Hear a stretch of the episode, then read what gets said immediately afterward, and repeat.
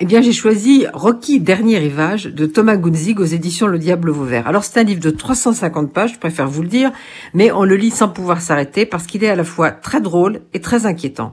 Thomas Gunzig, c'est un écrivain belge qui est, si je peux le dire comme ça, un spécialiste de l'humour noir. Et dans Rocky Dernier Rivage, il le pratique une fois de plus avec un grand brio. Donc la planète va mal, vous le savez tous. Il y a de plus en plus de cyclones, d'incendies. Mais les riches, évidemment, pensent qu'ils peuvent se mettre en lieu sûr une agence leur propose de s'installer dans des îles. La plupart choisissent de belles îles sous les tropiques pour passer euh, une belle vie.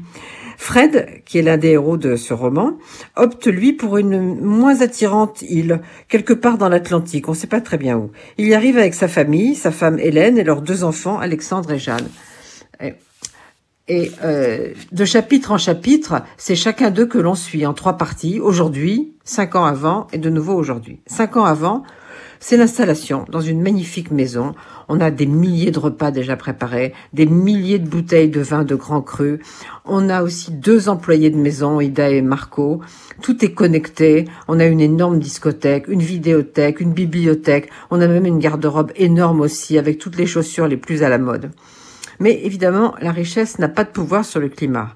Alors un jour, toutes les connexions cessent. Et juste avant, on a appris que les grandes villes étaient détruites, que leurs habitants étaient tous morts, et que les îles tropicales, elles aussi, avaient disparu.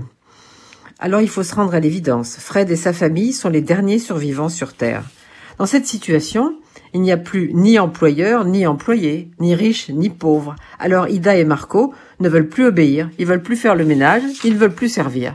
Je vais vous laisser découvrir la solution que trouvent Fred et sa femme à ce problème, qui est une solution assez radicale. Et radicale aussi, c'est la satire sociale de ce livre. Et s'il s'appelle Rocky Dernier Rivage, c'est parce que finalement, le seul film qui reste visible sur les tablettes, c'est Rocky. Mais ce roman pose aussi des questions essentielles. Par exemple, qu'est-ce qu'être un survivant dans un monde totalement mort?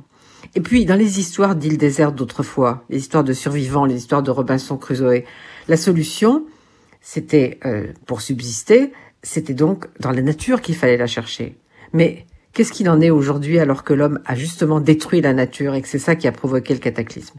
Eh bien, je vais vous laisser sur ces questions et c'est pour ça que Rocky Dernier Rivage de Thomas Guzzi aux éditions Le Diable Vauvert est à la fois un livre savoureux et très inquiétant.